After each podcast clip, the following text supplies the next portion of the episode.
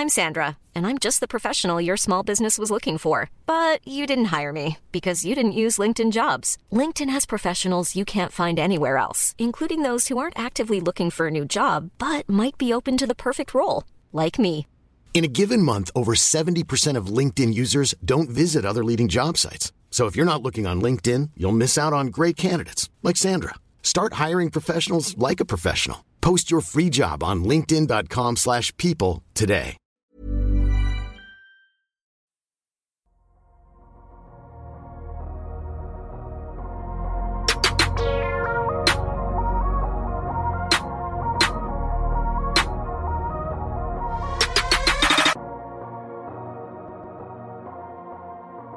Salut à tous, très heureux de vous retrouver pour ce nouvel épisode du podcast Dunk Hebdo, une FAQ cette semaine après à peu près un quart de la saison. On a décidé de récolter vos questions, elles étaient nombreuses. Donc cet épisode sera en deux parties pour m'accompagner pendant ces deux parties. Alors c'est assez ironique, hein. Les deux supporters de l'OM après le week-end assez agité du côté de la Cannes-Bière qui doivent se réunir pour discuter NBA. J'ai donc avec moi Madiane. Comment ça va, Madiane? Bah ça va, je préfère parler NBA que football actuellement. On est deux. On est d'accord là-dessus. donc on va, on va donc discuter cette FAQ. On l'a dit, il y a eu beaucoup beaucoup de questions. On- franchement, ça part vraiment dans tous les sens. On va parler quoi? On va parler du jazz, des signatures de l'intersaison, euh, de reconstruction, etc. Donc ça bref, accrochez-vous. Hein. Ça va être ça va être stimulant. Il y aura beaucoup de sujets à, à discuter. Comme d'habitude, on vous invite à nous suivre sur YouTube. À nous suivre de plus en plus sur YouTube, vous retrouvez le podcast en vidéo. Vous pouvez voilà commenter, ça nous aide au niveau du référencement et puis surtout on vous répond sur Twitter bien évidemment. Et je remarque aussi que vous avez été nombreux à nous donner des, commentaires 5 étoiles sur Apple Podcast. Donc on vous remercie et on invite ceux qui ne l'ont pas encore fait à le faire. Objectif 200. Ça serait bien d'arriver à 200 d'ici, d'ici un de ces jours. Puis nous, je vais pas faire plus longtemps. On va marquer cette pause et on va démarrer direct avec l'équipe qui a le meilleur bilan NBA à l'heure actuelle. C'est le Jazz d'Utah.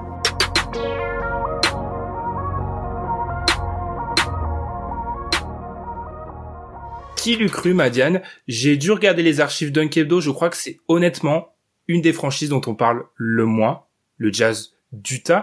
Pourtant, ils sont là, ils trônent en tête de la NBA. On a donc eu deux questions sur le Jazz d'Utah. Le Jazz, c'est du sérieux ou pas Nous a demandé Dr Biggie et Utah depuis les resignatures, c'est du sérieux. Julien Deck. Alors déjà, on voit, on voit déjà, c'est assez marrant, euh, deux personnes qui nous, voilà, l'idée de sérieux. Alors on va pas faire les universitaires, on va pas se demander c'est quoi être sérieux. Plutôt, t'en penses quoi de cette équipe du Jazz, Madiane, qui est, à l'heure où on enregistre, sur une série de 11 victoires de suite? Alors, c'est, ils sont très intéressants, très très intéressants, et moi c'est une équipe que, que je regarde à l'occasion, et euh, il y, a, y a plusieurs facteurs en fait qui font que déjà, il y a eu des... L'an dernier, ils ont en fait déçu, et j'ai l'impression qu'ils sont au niveau auquel on les attendait en début de saison dernière. La saison dernière, il y a l'arrivée de Mike Conley, il y a Boyan Bogdanovic qui arrive, on se dit oh là là, la hype, etc., ça va être incroyable. Ils arrivent, ils nous déçoivent d'entrée. Euh, Mike Conley pas dedans, euh, l'équipe tourne mal, le banc est désastreux. c'est, c'est, je pense, euh, le mot euh, que qu'on pouvait appliquer pour le banc du Jazz. Et en fait, cette année, ils se sont, ils se sont stabilisés, clairement. Ils sont meilleurs en attaque, ils sont meilleurs en défense. Et du coup, forcément, ben, par rapport à l'an dernier, quand tu es meilleur en attaque, meilleur en défense, forcément, euh, déjà que tu étais une bonne équipe à l'ouest, là, tu deviens une excellente équipe à l'ouest, du moins en saison régulière. Je suis assez d'accord. Euh, c'est vrai qu'on a, on a peut-être, je pense, surestimé la capacité euh, d'un Mike à s'adapter à une nouvelle franchise. Enfin, on pensait vraiment que ça allait être le joueur qu'on allait intégrer au Jazz d'Utah, tout allait bien se passer. On voit bien qu'une saison après, bah pour eux c'est ça a pris un peu de temps, mais maintenant c'est beaucoup plus efficace. Puis je trouve que cette équipe elle est fascinante parce que euh, vu euh, sa construction autour d'un pivot dominant, on les on, on la voit souvent cette équipe du Jazz comme une équipe old school, alors qu'en fait c'est l'équipe la plus moderne potentiellement qu'on a en NBA. C'est-à-dire que c'est une équipe qui prend 45% de ses shoots à 3 points. 45%. Historiquement, c'est du jamais vu. Enfin, par rapport, ce qui se rapproche le plus, on avait eu les Rockets d'Anthony Harden qui étaient un peu plus haut, mais bref, on est sur des sphères totalement euh, improbables. Et je pense qu'en déjà il y a ça, tout le monde shoot à des niveaux pas possibles, que ça soit les Mike Conley, etc. Eux, autour, tout le monde met dedans. Et puis aussi, je pense qu'ils gagnent en stabilité. Quand tu fais une revue d'effectifs à l'Ouest, tu mets de côté les Clippers Lakers, euh, les Nuggets clairement ont du mal à se, remettre de la perte de Jeremy Grant et surtout sont pas bons en dehors de Nikola Jokic. Houston a implosé, euh, OKC reconstruit, on a qui d'autre derrière? Euh, Portland a perdu McCollum. Enfin bref, il y a une instabilité palpable dans toutes les autres équipes et eux sont sur la même sont sur la même dynamique. Donc leur jeu est plus analytique que jamais. Transition, trois points, leur défense est toujours aussi dominante. Donc honnêtement, c'est oui, c'est du sérieux. Après, est-ce qu'on tu leur prêtes des ambitions nouvelles? C'est peut-être ça la question.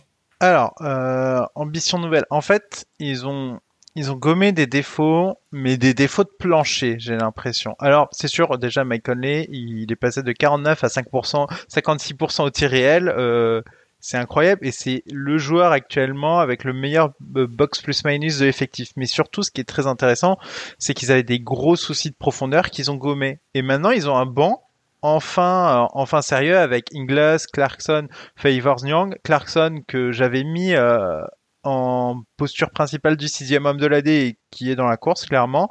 voilà, ils ont gommé en fait des trous d'air, mais pas des, des, trous d'air qui euh, abaissaient leur plafond, mais des trous d'air qui abaissaient leur plancher.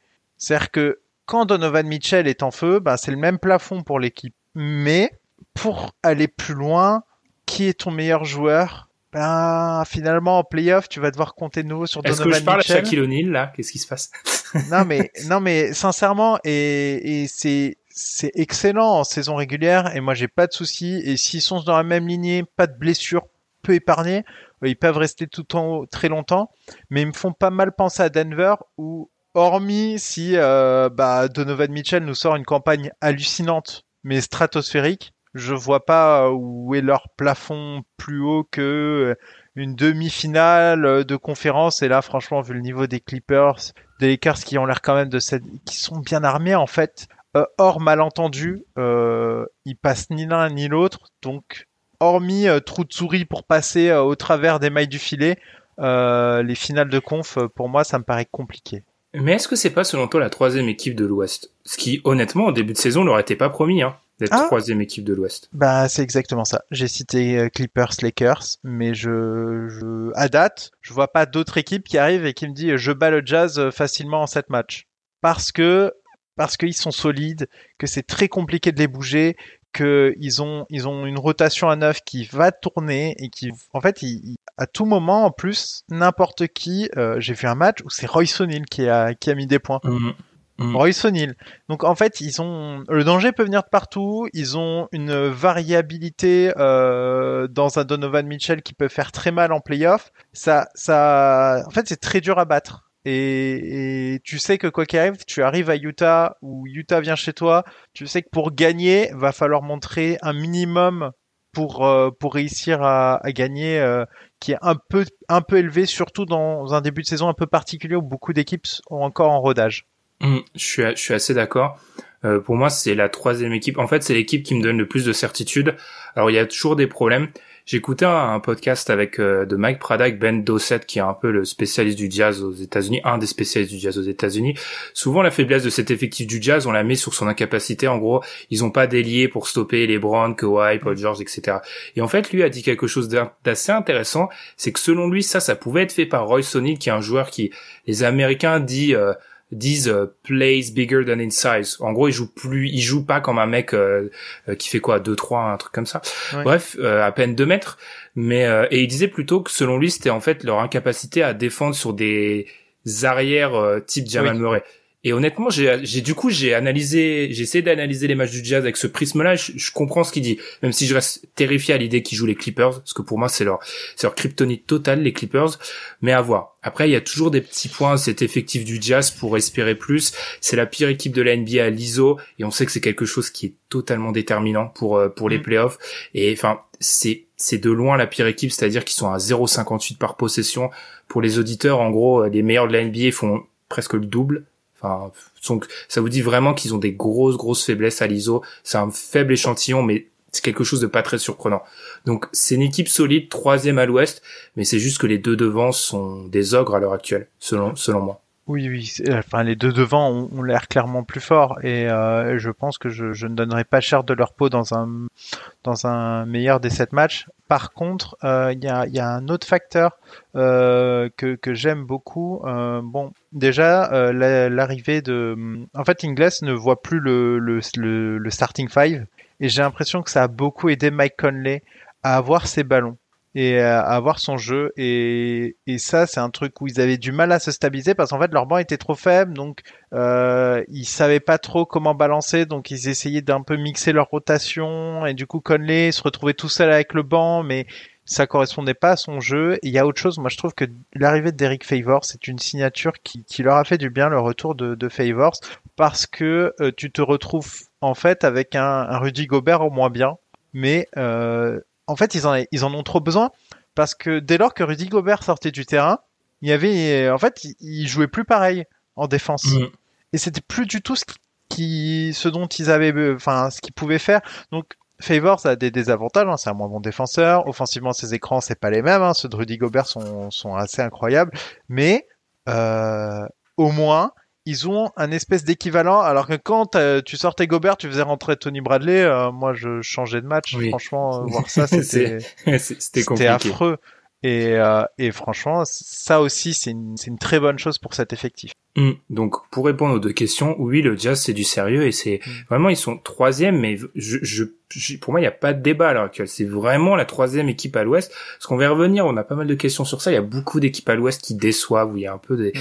il y a, il y a un peu des, bah, des déceptions où il y a des choses qui ne marchent pas, à voir ce qui peut être mis sur le compte de la saison un peu particulière qu'on vit. Ça aussi on va en parler. Euh, deuxième question, une question de KB 92300. Je vais dire ça comme un code postal.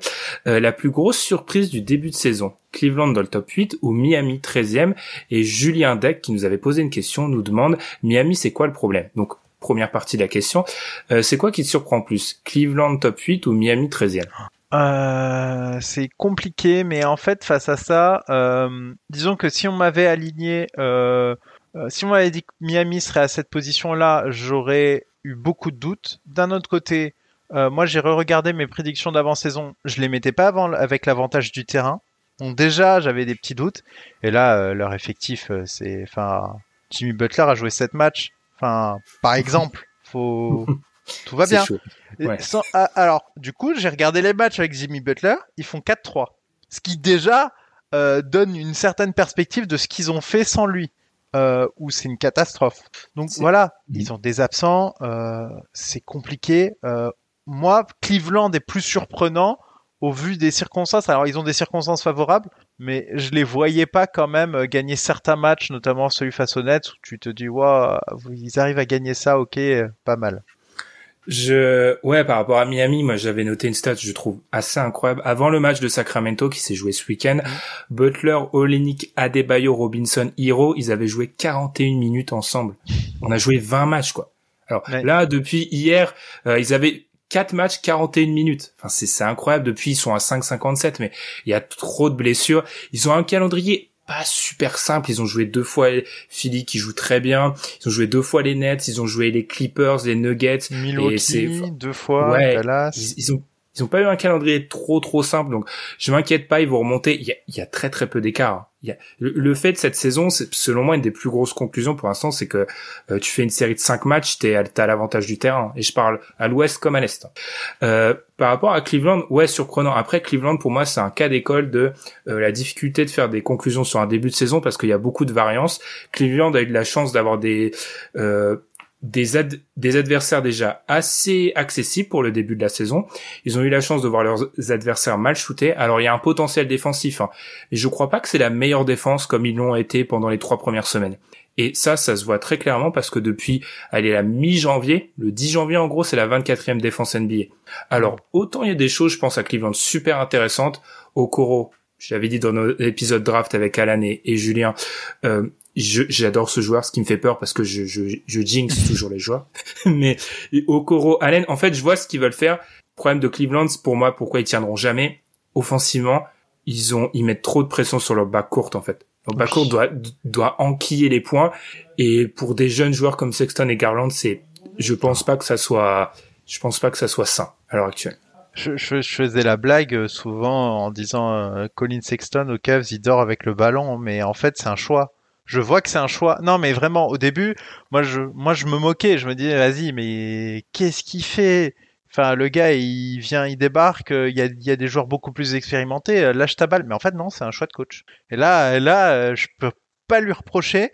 Mais d'un autre côté, euh, je pense qu'il y, y, a mieux à faire parfois et des fois ça part sans palais et c'est pas c'est pas idéal. Néanmoins, l'équipe tourne bien mieux que ce qu'on aurait pu euh, imaginer. Euh, on, on, les donnait candidats à la loterie. On avait une question lors de, de notre fête entrée l'accusé spécial NBA sur est-ce qu'ils peuvent éviter un top pick voilà, ils sont bien meilleurs que ça. Donc ça reste plus surprenant que Miami, que Miami soit dans cette position. Vu les blessures, ça ne m'étonne beaucoup moins que, que Cleveland.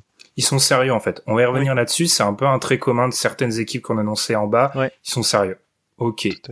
Eh bien, on, on, prend du temps, Madiane. Là, je me dis, je vois nos, nos, vingtaines de questions. Je me dis, on est à quatre, on est dans la sauce. Alors, on va continuer. Alors, salut l'équipe. Selon, selon vous, quelle est l'équipe la plus surprenante? Quelle surprise du début de saison peut être amenée à perdurer sur l'intégralité de la saison? C'est une question de Pierre Grand. Grand Gira, je suis toujours désolé, j'y arrive pas à lire les pseudos. Madiane, surprise de la saison qui va durer, selon toi? Devine, devine qui je vais annoncer. Euh, les Knicks. Ah non, c'était trop simple. Les Spurs. ah, oh, oula. Les Spurs sont oh. devenus fun à regarder jouer. Les Spurs jouent bien. Les... Enfin, je les, je les, je les enfin, moi, je voyais une anus horribilis pour les, pour les Spurs. Je me dis, vas-y, euh, ils vont rien faire cette saison. Pop, il va partir sur ça, ça va être immonde. Et puis voilà. Euh, pour moi, c'était fini. Et en fait, euh, par quoi? Parce que je m'étais dit, il va y avoir Aldridge qui va revenir et ils vont repartir comme avant avec euh, avec leur jeu des années euh, début d'année 2000 et ça va être dégueulasse comme d'hab avec DeRozan qui prend pas un tir à trois points. Et moi j'étais parti sur ça. Et non en fait, ce qu'ils ont fait dans la bulle et que j'ai adoré dans la bulle, ils se sont dit en fait, je pense qu'ils ont vu que c'était leur seule façon de gagner beaucoup plus de matchs parce que dans la bulle, ils ont ils ont gagné des matchs et ils en ont gagné pas mal. Ils ont ils auraient pu faire les playoffs euh, si tous les autres Portland notamment euh, n'avait pas été aussi bon et si leur retard n'avait pas été aussi conséquent. Ouais, c'est ça, ils partaient de trop loin. Ils partaient de mm. trop loin, mais ils ont fait une excellente bulle. Et ben là, ils arrivent et euh, leur 5 de départ, Murray, Keldon Johnson, Walker, DeRozan, Aldridge. Franchement, voir ça, c'est enfin, enfin, j'ai l'impression qu'ils se sont mis au goût du jour. Et c'est sympa à regarder. Et un Keldon Johnson qu'on qui avait quasiment pas joué en fait avant la bulle, eh ben, il s'avère que c'est un très bon joueur en tout cas beaucoup plus que quand il est drafté, on se dit euh, ok il draft ça, mais c'est quoi le projet? On le voit à peine, il passe son temps dans la G League. Et, euh, et justement en fait ils se sont pas mal servis de leur G League pour euh, bien développer les jeunes qu'ils ont draftés. Il y avait un article qui était passé, alors je peux plus citer le média parce que euh, j'ai essayé de retrouver l'article, je l'ai pas retrouvé, qui disait justement que les Spurs comptaient beaucoup sur leur G League pour aller développer euh, les prospects qu'ils draftent et ensuite les intégrer petit à petit à l'équipe première et qu'en fait, du coup, ils, pour eux, c'était important et qu'en fait, ça explique pourquoi, par exemple, un Keldon Johnson, on l'a pas vu pendant très longtemps et qu'on le voit seulement maintenant s'intégrer et vraiment ce qu'il apporte c'est excellent. Donc vraiment, moi je, je dis les Spurs, euh, c'est très agréable à avoir joué et je pense que c'est une tendance qui va rester parce que je trouve qu'ils n'ont pas non plus que des matchs simples et ils s'en sortent bien. Ouais. Je suis alors j'avais pas les Spurs moi en fait euh, je faisais un un cercle. Je, je finissais le cercle avec Utah parce que pour moi c'est quand même une surprise de les voir avec le ah meilleur bilan de la ligue. Et enfin, ils ont adapté un style analytique. Je vois pas, il n'y a pas de raison, ça va pas changer. Enfin, peut-être, je sais pas s'ils vont shooter toute la saison à 41, 42 Ça c'est compliqué, mais je pense que leur style est, et leur style pourrait leur, leur poser des problèmes en playoff, mais pas maintenant. Pour revenir aux Spurs, ouais, je suis assez d'accord. Moi, ce qui me pose du coup ma question, c'est, tu faisais référence au, aux épisodes d'avant-saison, je me demande du coup si Pop va vraiment partir, parce que pour moi c'était une certitude que c'était la der des der. Ouais. Après, s'ils font les playoffs, peut-être qu'il peut se dire ah je pars sur une campagne de playoffs. On verra. Moi, moi ça me fait penser à, à analogie foot à quand Ferguson part de Manu. Où en fait, Ferguson disait qu'il voulait partir de Manu en laissant une équipe propre, et il me semble que Ferguson part sur un titre et qui laisse euh, l'équipe euh, titrée et qui part sur ça. Et, euh, et du coup, je... enfin, en tout cas, cette intention de laisser un truc propre avant de partir, quand t'as été très longtemps au même endroit. Donc, je mm. pense que s'ils font les playoffs cette saison, moi, je vois pas meilleur moment en fait pour partir et dire voilà, vous avez un truc carré. L'an dernier, c'était un peu fouillis sur la fin. Là, c'est carré, c'est propre, vous avez de quoi faire. Ouais, surtout que euh, tu peux aussi espérer que ça, enfin, le départ peut coïncider, coïncider avec la certaine fin de contrat. Enfin, ça peut être un Ouais. renouvellement générationnel. Ouais, c'est assez. Je souscris totalement à cette théorie. C'est vrai. Et c'est vrai, je souscris surtout à les Spurs deviennent fun à jouer et vous fun à voir jouer. Alors, on sait, parfois on nous a dit, ah, on est un peu anti-Spurs ici, c'est pas ça, c'est que c'était pas toujours l'équipe la plus intéressante à voir jouer. Et là, ils ont, enfin, moi, ça fait longtemps que j'avais pas pris autant de plaisir à voir des matchs Ouais. des Spurs. Donc, euh, Ah, voir. contre Denver, euh, contre Denver, euh, j'ai- j'ai j'ai avalé le match et j'ai fait ouais, c'était trop cool. Vraiment, genre j'étais j'étais j'étais ah, c'était trop cool.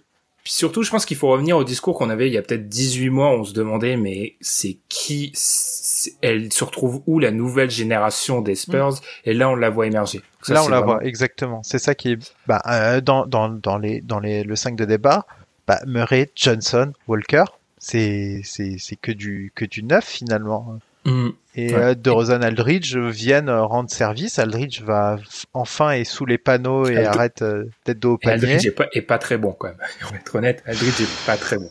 En fait, tu maximises pas ce qu'il peut t'apporter, mais en vrai, euh, là où il pourrait t'apporter le plus, ça desservirait tellement le reste que c'est une Mhm. mauvaise idée. Puis je, je les, les historiques du podcast vont tomber de leur chaise. Jacob Puttel est un, un joueur qui apporte certaines choses. Voilà. qui a un impact. Alors, ce qui veut rien dire. J'adore quand à la télé ils disent ce joueur-là il a un impact. Ça veut strictement rien dire en fait, parce que ça peut être l'impact peut être négatif. Alors, on va continuer. Alors celle-ci, Madiane, cette question-là, Ah là là là là. celle-ci, elle est incroyable. Question de Tom ATW. Tom du, Salut. du French Knicks podcast, hein, le Tom, le fan des Knicks dans la sphère Twitter NBA le, le plus exubérant, je dirais. le plus hardcore. Scott Perry est-il le Dolan, référence donc au propriétaire des Knicks, des GM de la NBA, car il pige que dalle au basket, sûrement un, sûrement un espion envoyé par la NASA pour anéantir le futur Knicks. Je vois nulle explication, sinon l'avis d'Al- d'Alan sur Emmanuel Quickly. Alors, pour être transparent, Alan était censé être avec nous aujourd'hui. Il a eu un petit, un petit mal de tête au dernier moment. On le salue. On espère qu'il va mieux, qu'il a pris deux, trois ibuprofènes. Euh, alors, Madiane, ah, ça fait trois jours que je suis sur cette question. Je, je grille la priorité. Vas-y, vas-y, vas-y. Je pense que t'as beaucoup plus de choses que moi là-dessus. En fait, pourquoi j'ai cité ce fan de Marseille au début? Je, Tout est réfléchi, hein. Tout est réfléchi. Pourquoi j'ai parlé de Marseille pour, pour moi, c'est la même chose, en fait. T'as que ce- les fans des deux franchises et des deux clubs en question ont ce, qu'ils méritent. Nouvel épisode. J'ouvre ce nouvel épisode de la NBA euh, appliqué à la science politique par Benjamin Ragui. Donc, euh, on va prendre un truc. Vous voyez en ce moment, vous regardez les infos avec Covid, etc. Bref, tout le temps, on vous parle de modèles. Le modèle de tel pays, le modèle de tel pays, le modèle de tel pays. Et on vous dit toujours, il y a toujours ce commentateur qui, voilà, d'éditorialiste qui vous dit, ah, c'est un modèle à appliquer, sans prendre en compte les caractéristiques du pays, politique, historique, culturel, ce que vous voulez. C'est la même chose. C'est-à-dire que quand Tom, Tom du Fresh Needs Podcast, je te vois dire à notre Pierre National qu'on salue, ah, j'aimerais tellement que nos, euh, nos GM fassent comme, euh, comme à OKC, je me dis, où est la réflexion en reconstruction? C'est-à-dire que, prenons OKC. OKC, c'est quoi? Pour référence à notre podcast sur les petits et les gros marchés, c'est une équipe qui structurellement fait partie des 4-5 qui a un désavantage total. C'est une équipe qui historiquement a très très bien drafté, qui a potentiellement le meilleur GM de la ligue. Donc quand eux doivent reconstruire, qui passent par la draft, l'accumulation de jeunes joueurs, ça me paraît logique. Prenons les Knicks maintenant, qui n'ont pas re-signé pour un contrat de plusieurs années un joueur qu'ils ont drafté depuis Charlie Ward dans les années 90-2000, qui n'ont pratiquement, qui ne font pratiquement rien en développement de joueurs et qui ont pour eux par contre cette capacité à être attractifs, qu'ils n'utilisent très mal. Comment peut-on affirmer qu'il faut utiliser la même stratégie que Scott Perry fait un mauvais job en essayant d'avoir une équipe crédible? Moi, ce qui m'énerve dans cette question, plus largement, même si je l'ai un peu détourné de son sens originel, c'est qu'en fait, les Nets et les Clippers ont montré la voie. Quand tu es une équipe de New York ou Los Angeles, le chemin, tu peux prendre un raccourci. Tu construis une équipe crédible avec des role players et ensuite tu assainis les finances, tu montres un, tu montres un cadre stable aux superstars et elles vont être attirées. Enfin, tu as une telle capacité d'attraction qu'en fait tu vas les attirer. Alors les Knicks fans, plutôt que et là où c'est différent de leur politique d'avant, c'est qu'en fait quand tu fais ça, tu trades pas Porzingis six mois avant la free agency pour ouvrir un max slot. Tu fais pas ça. Tu gardes Porzingis et tu montres en, en fait que tu es dans une logique saine. Donc en fait, ce que fait Scott Perry, pour moi, c'est totalement logique. Les Knicks, s'ils restent comme ça, s'ils restent crédibles, avec des role players, si ils arrivent, il va falloir du temps parce que les Knicks ont vraiment fait euh, des années, euh, des années cauchemardesques. En deux trois ans, tu peux avoir une équipe crédible avec des jeunes joueurs et ensuite tu vas attirer la superstar. Donc moi en fait, je comprends pas comment on peut essayer de calquer un modèle qui ne s'applique pas aux Knicks. Voilà, c'était mon cri du cœur, ça m'énerve. Ça m'énerve vraiment. Ça s'explique. Le modèle reconstruction par les jeunes joueurs ne s'applique pas à New York. Ça fait 25 ans qu'on l'a remarqué. Ça m'énerve. Tout à fait. Et du coup, euh, c'est ce que j'allais euh, compléter, c'est que les Knicks sont jusqu'à maintenant en train de faire le moins de conneries de leur histoire récente. J'étais pas fan de l'arrivée de Thibodeau. Force est de constater que les Knicks sont devenus sérieux à jouer qu'elle gagné face aux Knicks, c'est pas simple maintenant. C'est faut faut montrer un certain sérieux pour gagner. Que on a des joueurs qui s'épanouissent et que moi, euh, par exemple, RJ Barrett qui m'avait pas mal déçu l'an dernier, bah là, il a un cadre, il a plus de responsabilités et on sent que même s'il y a du déchet et on s'en fout, ben il a de la place pour s'exprimer. Randall, je, ne comprends même pas le niveau qu'il affiche. Je, je trouve c'est sa, sa, transformation en tant que joueur, qui était un espèce de joueur bully ball au début, qui rentrait dans la raquette et ce qu'il est devenu, c'est fascinant. Ah, c'est incroyable. Euh, vraiment, moi, je me souviens du, du Randall des Lakers. Ah, que de chemin parcouru, c'est c'est vraiment bien. Mhm. Et euh, moi, je regarde, ben Randall l'an dernier, il a un contrat partiellement garanti euh, qu'à 4 millions c'est extrêmement intéressant. Et ils n'ont que 54 millions de contrats euh, dans la masse salariale. Donc voilà, ils ont tout à faire. Faut être sérieux cette saison, pas trop bouger. Or, opportunité. Comme dit, si tu peux toujours te glisser, un peu comme euh, quand euh, Jarrett Allen, tu peux le récupérer, bah tu le prends. C'est exactement mm. ça. Faut être un peu là. Il y a une opportunité, il y a un gros trade, je m'insère dedans et je récupère des assets intéressants. Ça, faut faire. Ça, évidemment, c'est toujours un truc à faire. Mais il faut pas bouger spécialement. Et moi, je pense qu'il faut pas non plus paniquer. Et c'est ce qui me fait peur, c'est ce que je disais, c'est que pour l'instant, ça va. Et j'ai toujours l'impression que tu es en train de regarder un, joueur de poker qui amasse des jetons et tu dis, tu fais pas all-in. Tu gardes tes jetons. Ton noix est long. Garde tes jetons. Et en fait, là, ce que je veux, c'est juste que les Knicks gardent leurs jetons le plus longtemps possible. S'ils arrivent cet été avec des joueurs sérieux, des joueurs développés, des assets et tout, ben là on peut on peut parler là on parle de quelque chose mais euh, mais vraiment là je, je ne vois pas source d'insatisfaction à ce que font les Knicks depuis un an et quelques honnêtement moi c'est c'est un cri du cœur mais ça fait longtemps qu'on en parle entre nous mais j'en ai ras le bol de de des 14 franchises qui veulent jouer le premier pick, euh, le first pick en fait. Moi, j'en ai, en vrai, honnêtement, j'en ai vraiment ras le bol. Et la réforme de la draft, euh, de toute façon, fait que pour moi, ça ne sert plus à rien. Ça, ça sert à rien en plus. Enfin, c'est alors que honnêtement, moi, ce qui me choque en plus, c'est que l'exemple a été montré en fait par l'équipe de la même ville. Les Nets sont montrés. Les Nets ont fait quoi? Les Nets étaient dans une situation en termes d'assets rien du tout. Le désert. Ils ont fait quoi? Ils ont pris des contrats toxiques.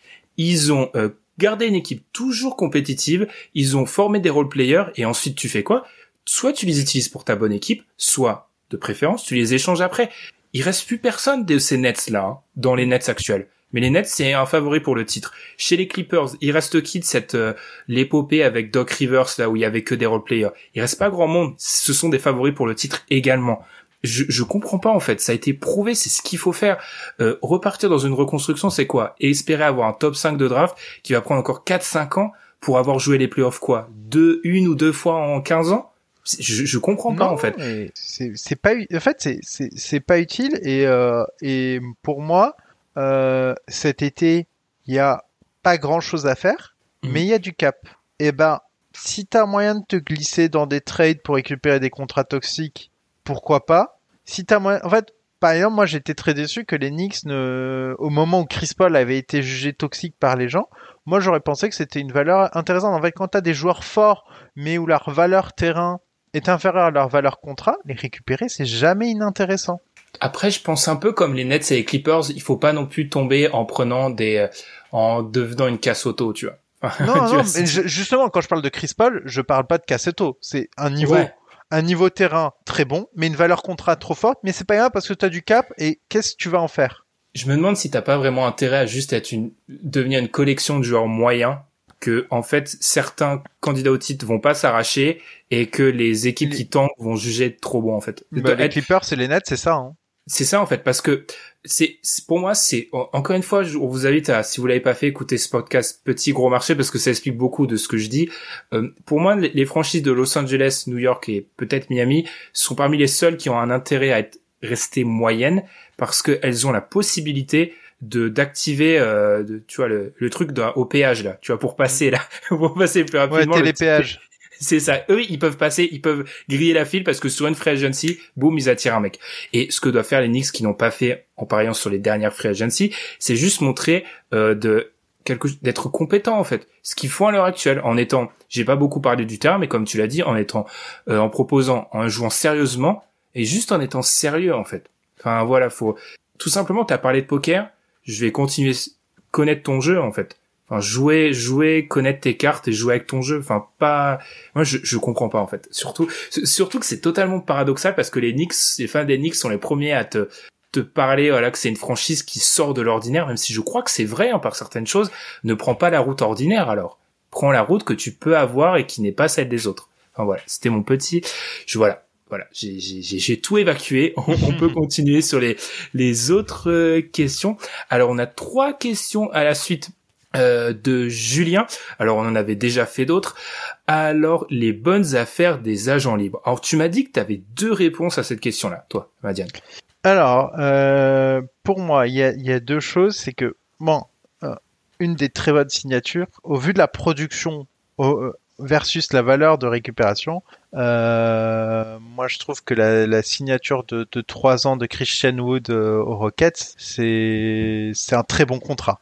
C'est un mhm. très bon contrat au vu de ce mhm. qu'il produit. Voilà. Moi, ça me paraissait à valeur évidente. J'ai regardé un peu les contrats qui ont été signés. J'ai enfin trouvé une liste complète de tous les contrats signés cet été. J'étais très heureux.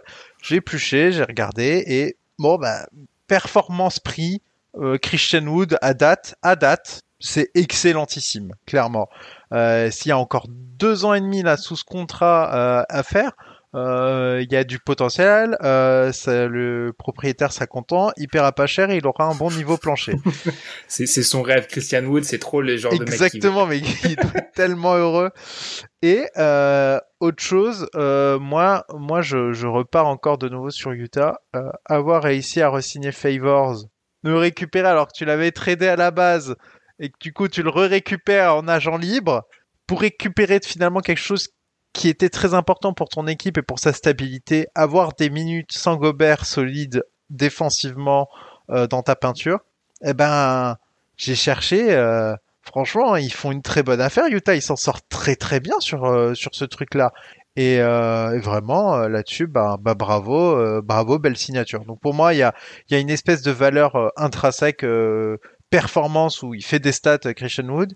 Et pour moi, Favors ou fit un mec qui fit exactement. En fait, tu récupères le joueur que tu as laissé partir, certes, mais c'est donc c'est facile de dire le fit, mais c'est vrai que le fit est incroyable pour l'équipe du Utah, donc euh, c'est trop bien cette signature pour eux. Euh, ouais, et d'ailleurs à noter, Favors, je la la l'agence, la garde loyauté, hein, le service secret de la loyauté, je le vois, je les vois pas parler de Favors, alors qu'en fait, je trouve que c'est, si vous voulez, il y a très peu de preuves de loyauté peut-être en sport, mais alors là, j'en vois pas de plus belle parce que je pense qu'il a pris en dessous de ce qu'il pouvait espérer sur le marché pour revenir dans l'équipe qu'il avait, qu'il avait changé quand même. Donc, euh, faut, faut quand même prendre conscience, euh, prendre conscience de ça. Euh, bonnes affaires des agents libres. Alors moi, vous savez, j'aime jamais répondre aux questions simplement. Je vais dire Jeremy Grant parce qu'en fait, quand ils vont le trader dans un an et demi pour genre une équipe qui veut proche du titre qui va leur envoyer 15 000 assets, ils vont se dire que c'est l'affaire du siècle. Jeremy Grant, il a pris de la valeur. Les équipes vont y voir un ailier qui peut mettre 20 pions, 20, 20-25 par match, indépendamment du niveau de jeu des, Pistons d'Ilias qu'on salue. Et je pense que pour moi, c'est une des bonnes signatures parce que tu vas très vite la rentabiliser dans un an et demi. Genre, quand, Mais euh, on, avait du mal à voir le projet derrière la signature. Et si c'était pas ça le projet? de Parce que là, un 3, c'est déjà là, ils le font jamais, hein. Mais là, ils le mettent sur le marché. Bon, c'est l'année Covid, c'est un peu particulier. Dans un an déjà, ils le rendent disponible. Euh, leur téléphone sonne toutes les trois secondes, hein, franchement. Enfin, à, surveiller. À l'inverse, quelle franchise a signé la pire intersaison? Alors moi, je t'avoue, j'ai du mal avec cette question. Euh, on est que le 31 janvier, c'est tôt, c'est vraiment tôt. Hein. Il y, a une réponse facile où euh, ça pourra ouvrir vers d'autres questions, mais au vu de ce qu'ils ont balancé dans un trade qui s'avère cataclysmique pour eux à posteriori, les Wizards, ils, la regrettent un peu cette intersaison peut-être. Après, peut-être que moi, dans cette question, je comprends, il y a de l'intentionnalité en fait. Là, ils avaient Enfin, ils avaient, ils avaient le, le flingue sur la tempe, pour être honnête, les Wizards, quand ils, ils se prennent la demande de trade de Wall. Ouais, mais en fait, en fait, je pense sincèrement qu'ils pensaient être meilleurs que moins bons avec ce trade. Et en fait, c'est pour ça, c'est que euh, moi, je, moi, moi, moi, si tu me bazardes euh, des, des joueurs, euh, des joueurs meilleurs qu'un autre dans un trade, mais que tu me montres que ton intention c'est de reconstruire, je peux comprendre et je fais ouais bah ok euh, pas de souci euh, c'était pas ton objectif c'est pas ce que tu voulais etc il euh, y, a, y a autour du trade d'Arden il y a, y a des équipes où ça a l'air particulier mais non. Leur politique sportive va dans cette certaine direction. Ok ben fais ce que fais ce que tu veux Indiana Pacers. Mais ouais, il faut, faut bien la citer l'équipe mais euh, là, Washington pensait vraiment, je pense, être meilleur et, je, et tout le monde a analysé ça comme ça en disant on n'a pas vu John Wall depuis longtemps, les Wizards seront meilleurs comme ça et, et c'est pas le cas et ce trade fait mal quand même quand tu le regardes. Ouais. Après, John Wall, c'est c'est inespéré. C'est ah totalement inespéré en ah fait. Enfin, pour moi, c'est pour moi, pour moi, c'est pour ça qu'il y a toujours deux types d'analyses. En fait, il y a celle où, oui, peut-être t'as été négatif. Je fais pas ça pour me défendre, hein, mais John Wall, c'est un doute légitime. Euh, un mec qui a pas joué depuis deux ans, qui base son jeu sur les qualités athlétiques, le voir revenir, c'était légitime d'en douter. Mais c'est vrai que vrai, a posteriori, peut-être, peut-être Houston. Après, j'avoue, moi, j'ai du mal parce que, par exemple, euh, on a un peu cassé du sucre sur Charlotte. Charlotte, c'est bien maintenant mais si. Hayward euh, baisse de niveau très rapidement et que son contrat devient effectivement celui qu'on avait imaginé, ils vont direct entrer dans la course en fait. C'est pour ça que je, me méfie de euh, de ce qu'on a pu euh, de ce qu'on peut juger après quoi six semaines bientôt. Euh, on peut continuer. Alors celle-ci toujours de Julien, celle-ci elle est elle est très longue. Dallas, quel projet autour de Doncic? Euh, Bah moi je vais résumer ça. Alors très long, mais je vais la résumer. Je vais faire preuve de concision peut-être tentative de langue française. Euh, il leur faut un deuxième porteur de balle. Porzingis doit arrêter de jouer comme un arrière. Il leur faut de la viande à l'intérieur. pour moi, c'est le diagnostic du médecin Benjamin, c'est ça. Et, et, ben, je, je pense que, oula, pendant que Jamorant fait, fait son pendant que le chat de Madiane, faudrait être sur YouTube pour voir ça, décide de l'attaquer en direct. Exactement. Jamorant va, va aller au, au panier. Euh, en tout cas, en tout cas, euh, du coup, euh, par rapport à, à, Dallas, en fait, je pense qu'ils ont raté leur fenêtre qui était d'attirer, à mon avis, Janis. Mm. C'était ce qu'ils visaient. Et euh, en fait, c'était une fenêtre tu profitais du contrat ultra ultra méga rentable de Luka Doncic qui sera payé 10 millions la saison prochaine et c'est scandaleux. Euh, donc euh, du coup, euh, je pense qu'il misait sur ça. Moi, je suis pas fan d'avoir fait de Porzingis le, le gars à côté, surtout parce que c'était très intentionnel et il n'y avait rien qui te pressait spécialement à prendre Porzingis, un joueur extrêmement injury prone sur lequel perso je ne compte pas. Euh... C'est dur ça. Bah, est-ce que vraiment tu te dis que tu vas à la guerre avec Porzingis? En fait, c'est tu ne sais pas s'il pourra s'il pourra prendre les armes avec toi lors euh, lors de certains matchs et je pense sincèrement que contre les Clippers, au vu de des gros soucis que nous ont montré ces Clippers, avec qu'un Porzingis là en permanence, l'histoire aurait peut-être pu être différente. Mm. Alors il y a, son expulsion euh, lors du match 1 de mémoire, mais il y a 2-2 et Porzingis n'est pas là à 2-2. Et ça aurait pu changer des choses. Et le problème c'est que quand as un joueur qui se blesse aussi souvent, ne pas savoir s'il sera là pour euh, ce genre de match décisif, pour moi ça l'exclut de la discussion d'un joueur autour duquel j'ai envie de construire, surtout que j'ai un prospect générationnel euh, actuellement dans mon effectif. Donc voilà moi, je pense qu'ils ont raté du coup la fenêtre euh, 2021-2022. Maintenant, euh, ils ont ils ont le contrat de Tim Hardaway qui se termine, le contrat de James Johnston euh, qui se termine. Euh, il y a une qui n'est pas bon, James Johnson. Je glisse ça comme ça.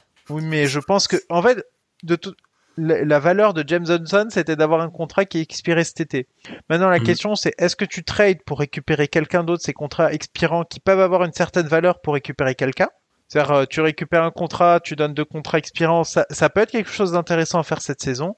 Sinon, euh, va falloir euh, revoir tes priorités parce que tu ne pourras plus, à partir du moment où Doncic va commencer à compter dans tes cap holds et que tu vas le signer de toute façon au premier jour, au max du max du max, dès que c'est possible, bah, de toute façon, il va le signer à mon avis. À partir de là, ce sera terminé de pouvoir avoir deux stars à côté de lui et du coup, faut revoir un peu tes schémas. Je pense que Porzingis était dans un schéma deux stars plus Doncic et là, le schéma, c'est Doncic et une autre star, et ça va être difficile d'avoir deux autres stars à ses côtés une fois que tu l'auras payé. Et à partir de là, euh, il faut qu'il faut qu'il réfléchisse et euh, au vu de, des free agency, etc. à venir, je vois plus cela venir peut-être via un trade. Je vois plus d'opportunités de trade, notamment cette année avec les contrats terminants, que euh, en attendant les prochaines free agency. Je sais pas s'ils avaient vraiment réfléchi à Luca, Porzingis et quelqu'un d'autre. Je pense surtout que moi, en fait, j'avoue que Porzingis entre petit à petit dans le classement des joueurs les plus frustrants, je trouve, à avoir joué, c'est-à-dire qu'il joue, il joue vraiment comme un arrière, en fait. Et pour moi, c'est ça le problème. Je pense qu'ils ont le Porzingis pour lequel ils ont investi. On, on précise d'ailleurs pour petite parenthèse pour revenir sur le cas des Knicks, euh, les Knicks ont le premier choix, euh, le premier tour des Mavericks cette année. Hein. Donc les Mavericks sont pas du tout intérêts à être mauvais cette année. Euh, je pense qu'en fait ils, attendaient peut-être quelque chose d'autre parce que c'est un peu en train de devenir un joueur théorique, euh, l'ami Christophe mmh. Porzingis. Il passe son temps à l'extérieur, ça on le savait, c'était censé être une de ses forces, mais pour un mec de 2,21, il est incapable de sanctionner son avantage de taille en fait. Il poste jamais. Alors je lui demande pas de jouer comme un pivot des années 90, hein. je lui demande juste de sanctionner par la taille. Il ne le fait pas. Dans la protection de cercle, protection du rebond, il est pas là. Enfin moi je trouve, je trouve je le trouve extrêmement frustrant à avoir joué.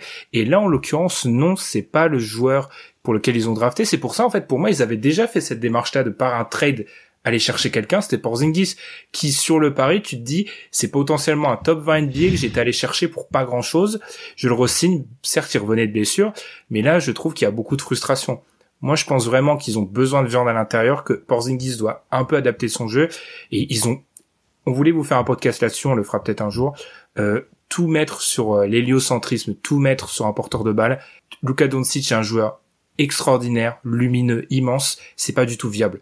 C'est-à-dire qu'à la seconde où il sort, il y a personne pour créer du côté des Mavericks. Ça ne marche pas. Et, et surtout, euh, le problème de l'héliocentrisme se, se, reflète en fait souvent chez les coéquipiers. On peut voir euh, très souvent que quand il y a peu de partage de balles dans ces équipes-là, la série par exemple de Houston de tir à trois points manqués, est lié au fait que Harden est ultra héliocentré dans cette équipe à ce moment-là de la série. Et qu'à partir du moment où t'es pas en rythme et qu'on te donne une balle pour tirer, bah t'es pas en rythme et que t'as pas vu la balle du match, c'est très compliqué. C'est mm. pour ça, par exemple, qu'un Kevin Durant, moi je l'admire énormément, c'est que Kevin Durant, il est capable de shooter sur la tête d'environ tout le monde en ISO, et pourtant, il va avoir le, la réflexion de se dire, je ne, je ne fais pas ça parce qu'il faut que tout le monde touche la balle à un moment dans cette équipe. Mm. Totalement. Donc, faudra voir ça avec les, les Mavs, mais oui, enfin, pour moi, ils sont peut-être allés trop loin dans dans ça. C'est honnêtement, c'est un, c'est un casse-tête. Rien n'est facile de maximiser un jeune joueur aussi talentueux, une anomalie historique, c'est extrêmement compliqué à faire. Ils ont tenté quelque chose à voir. Après, ils ont aussi des problèmes de blessures, de Covid. Enfin, c'est une saison compliquée pour Dallas, mais faudra peut-être adapter le projet. C'est une certitude. Et enfin, c'est la dernière question, je crois, de Julien, le joueur le plus sous-coté en 2021. Alors, je vais te donner des petites antisèches, Madiane, parce que j'ai trouvé un article euh, de Dan Favalé, un joueur, un joueur, un journaliste, pardon, qui parfois écrit sur Bleacher Report, il a des podcasts, etc. Il a fait une liste qui date d'il y a deux, trois semaines. J'ai trouvé des noms assez intéressants. Il hmm. avait mis en joueur, alors lui, il avait pas parlé de underrated, but underappreciated sous-apprécié. Enfin, je sais pas comment, pas vraiment apprécié à sa juste valeur. Voilà. Alors, il avait mis du Richan Holmes de, des Kings en premier, Colin oh. Sexton en deux, Cameron Johnson en 3, Terry Rozier en 4, Marcus Smart en 5. Je suis absolument pas d'accord avec Marcus Smart. Pour moi, c'est limite l'inverse. Ensuite, on a du Larry Nance, Miles Turner, Kyle Anderson, Kyle Lowry et Demar DeRozan. Je t'avoue que j'aime plutôt bien Terry Rozier. Parce que mmh. pour une raison qui m'échappe, je regarde beaucoup trop les Hornets, comme un peu toute l'équipe des H, on regarde beaucoup trop les Hornets. Je trouve que Terry Rozier, c'est un peu trop arrêté sur l'analyse. Ah, il a un contrat trop onéreux et c'est un mec ultra solide en fait qui en plus je trouve est spectaculaire. Parce que souvent les mecs sous cotés sont c'est souvent c'est le cas ils sont pas spectaculaires en fait. Et je trouve Terry Rosier aussi spectaculaire. Parfois un peu euh, Oui, euh, après cette équipe, honnêtement, cette équipe de Hornets, c'est ça que c'est pour ça que c'est une expérience, c'est que d'un soir à un autre, tu sais pas ce qui va se passer en fait. C'est vraiment, c'est vraiment le grand 8. Mais j'aime plutôt bien ce côté Terry Rosé et Miles Turner parce qu'en fait, défensivement, c'est un monstre, mais vu qu'il était surcoté avant, on est en train de sous-coter sa saison, je trouve.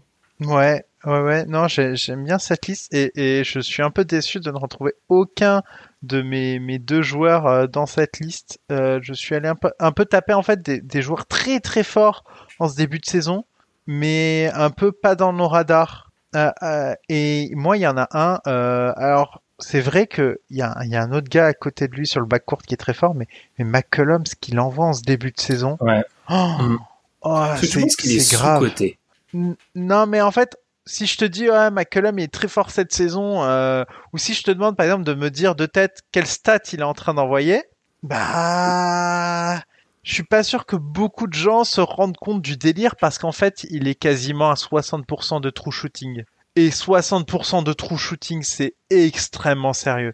Et on se rend pas compte à quel point ce mec est fort offensivement par moment et il peut sortir des dingueries. Mais là, en fait, en ce début de saison, je le trouve très très fort. Je, je regarde pas souvent souvent Portland, mais il est pas tout seul euh, sur le backcourt et, et ce qu'il arrive à sortir, c'est c'est assez dingue. Et moi, il y en a un autre, euh, Alan.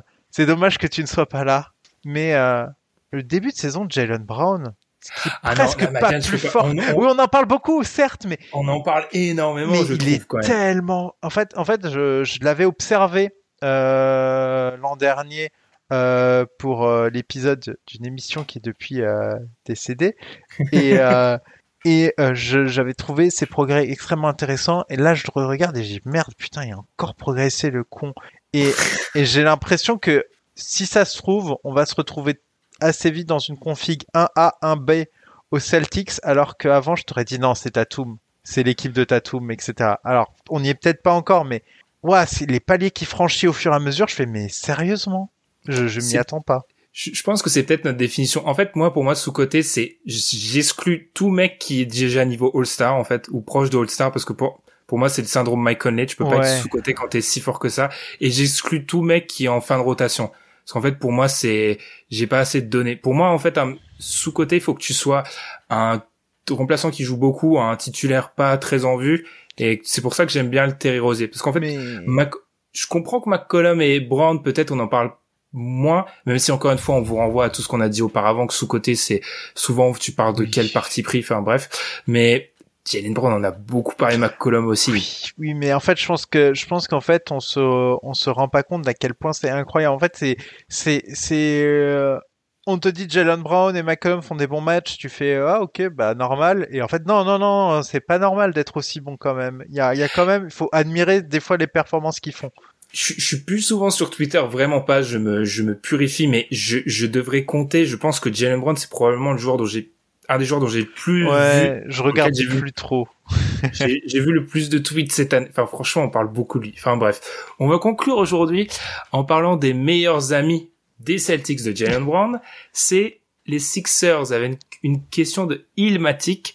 Pour vous, les 76ers sont-ils contenders en l'état? Quel trade feriez-vous pour avoir ce créateur dynamique sur demi-terrain? Alors, moi, ce qui s'est transformé dans ma réflexion autour de cette question s'est transformé dans mon esprit en, en fait, c'est quoi un contender? Alors, il y a eu un oui, débat. j'ai Il vu. y a un mini débat sur euh, la conversation d'ici.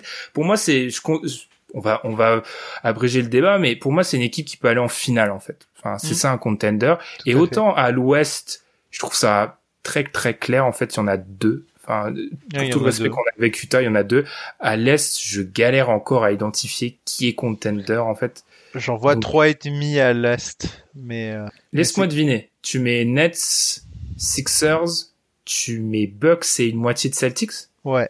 Tu vois, rien que les Celtics, pour moi, ils sont, C'est une moitié. c'est- pour ça. C'est pour ça que c'est une moitié. C'est ils sont pas encore sortis de la liste, mais ils commencent petit à petit dans ma tête à sortir de la liste. Euh, genre, notamment les, les Bucks, pour toi, concrètement, ils peuvent vraiment aller en finale. Et les Bucks. Je pense que ça se. En fait, ça se complique et je pense qu'ils vont se mordre les doigts de, de certaines fenêtres qu'ils auraient Enfin, je sais plus c'est Celtics à la limite qui ont laissé passer des fenêtres d'aller d'aller vraiment en finale, mais c'est pas des fenêtres, c'est des vérandas qu'ils ont laissé passer. Ouais, ouais, ouais. Non, mais oui, oui. L'an dernier, ils vont la bulle, ils vont la regretter. Hein. Enfin, ils sont pas, ils sont pas moins bons que Miami, ils vont la regretter cette bulle. Mais les, j'ai l'impression que cette année, les Sixers sont vraiment dedans et, et, Embiid est à un niveau MVP vraiment sur ce début de saison. Mm. Et c'est, je trouve que euh, quand je dis Embiid me frustrait beaucoup. Et là, j'ai l'impression de voir le gars euh, un peu sérieux. Enfin, il a arrêté de déconner et, de faire le mariole et euh, il a dit ok, ok, ok, c'est bon, c'est parti. L'équipe est sérieuse de River, c'est un coach référencé. je trouve qu'ils ont stabilisé leur effectif. Et justement, pourquoi faire un trade? Quel est l'intérêt en fait? En fait, on le dit tout le temps, ils sont ils pas ont bougé, ils ont bougé en 2020, en 2019, en c'est bon là, calmos. Euh, là justement, on, on, voit ce que ça donne. Ils sont premiers à l'est, ça tourne bien. Je trouve qu'ils ont résolu euh, assez de manière assez satisfaisante et assez inespérée leurs problèmes au tir, où ça manquait vraiment de tir extérieur l'an dernier. Eh ben, je trouve que ce défaut commence à se gommer de manière euh, plutôt satisfaisante. Au vu de, du peu de marge qu'ils avaient, passé de cet état qui était délétère l'an dernier à ce nouvel état qui est très satisfaisant, je trouve ça très bien. Eh ben on bouge pas, on attend de voir ce qui se passe. Et en fait, les fans des Sixers sont impatients, impatients. Et moi je pense que le premier all-in déjà à l'époque ne se justifiait pas euh, et il était trop tôt. Ils ont grillé trop d'assets, trop trop trop trop d'assets. Ils avaient vraiment un, un, borderline top 10 NBA, enfin un top 10 NBA selon les années qui est disponible. Non, pas, je parle pas de Butler. Ah, je Harris. ouais, je parle de Harris et de euh, Harris, ils l'ont payé cher pour ce que c'est. Et euh, Orford, pareil, quelle signature pourrie. Alors Butler leur passe dans les, Butler leur file entre les doigts et c'est très dommage. Mais Butler, je comprends, et ils sont un shoot de Kawhi d'y aller cette année-là. Euh, et ils sont pas moins bons que les Raptors, je le redis encore une fois et je le répéterai autant de fois qu'il le faut. Ils ne sont pas moins bons que les Raptors et je pense que si le shoot de Kawhi passe pas et que c'est eux qui gagnent ou si ils font pas la connerie qu'ils font au Game 4, c'est eux qui ont la bague. Je le pense sincèrement. Donc il y a quand même il y a quand même des choses. Qui en fait? Hmm? Tu t'es pas aussi demandé en lisant la question pour qui? Enfin... Bah, je pense que tout le monde pense à Bill. En fait, je pense que j'ai lu, lu. En fait, à chaque fois que je lis une question à ce sujet, je, je vois que, que le fantasme de Bradley Bill et parce que maintenant que maintenant que tous les autres se sont fait trader, qu'il n'y a plus Harden et euh, et je, je me demande à quel point ils étaient dans la course pour Harden ou pas.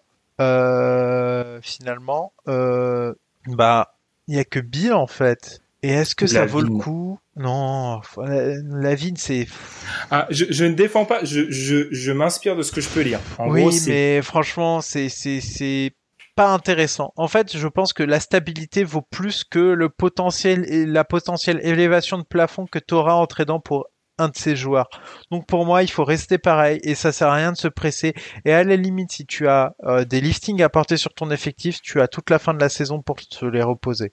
Mais pas Surtout maintenant. Que si, tu réfléchis en termes euh, tout simplement euh, limite de banquier, euh, la valeur, la valeur ou de non de plutôt de trader, la valeur de, de Ben Simmons, elle a jamais été aussi basse et celle de Bill a jamais été aussi presque haute. C'est le pire moment pour l'attirer en fait, parce qu'on sait clairement qu'ils veulent se débarrasser de Ben Simmons. Enfin, du côté des, des Sixers fans, ça a l'air très clair.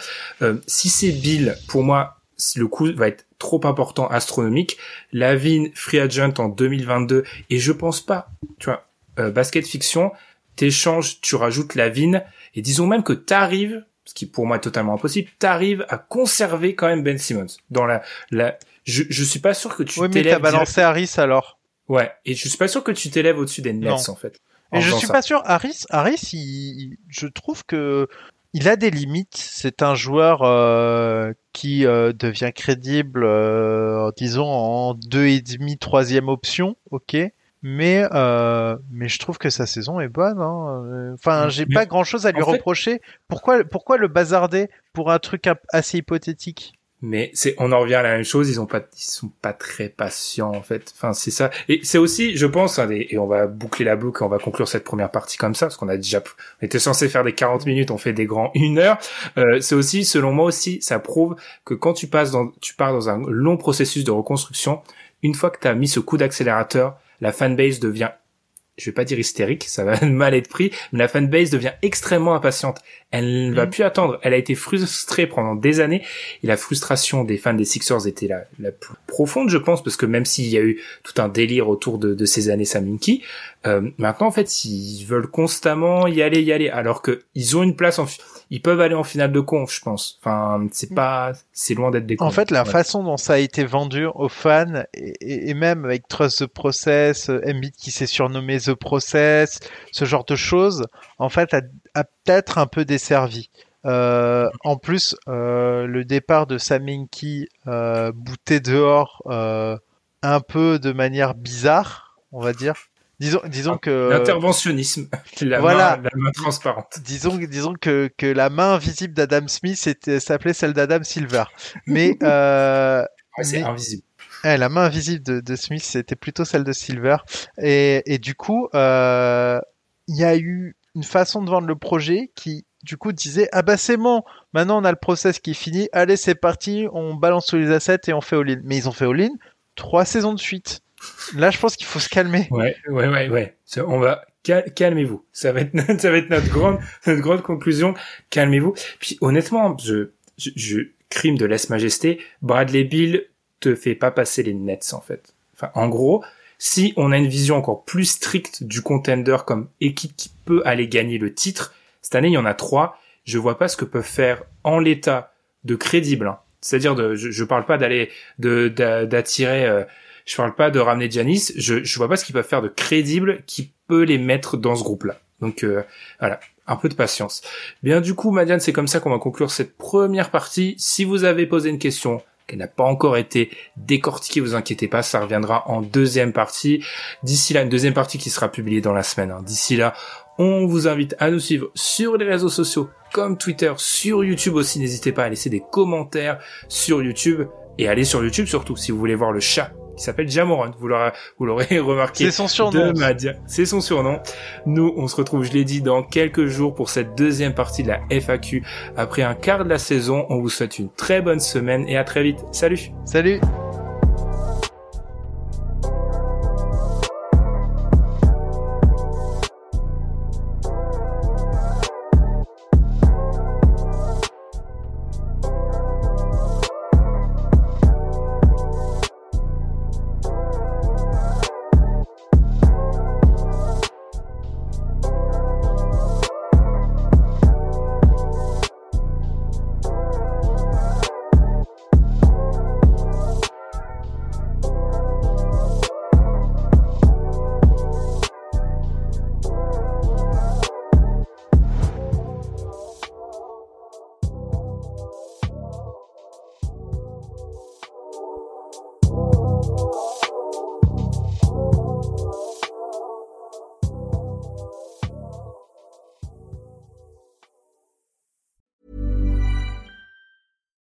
Deserves the best, and there's no better place to shop for Mother's Day than Whole Foods Market. They're your destination for unbeatable savings, from premium gifts to show-stopping flowers and irresistible desserts. Start by saving 33% with Prime on all body care and candles. Then get a 15-stem bunch of tulips for just $9.99 each with Prime. Round out Mom's menu with festive rosé, irresistible berry chantilly cake, and more special treats. Come celebrate Mother's Day at Whole Foods Market.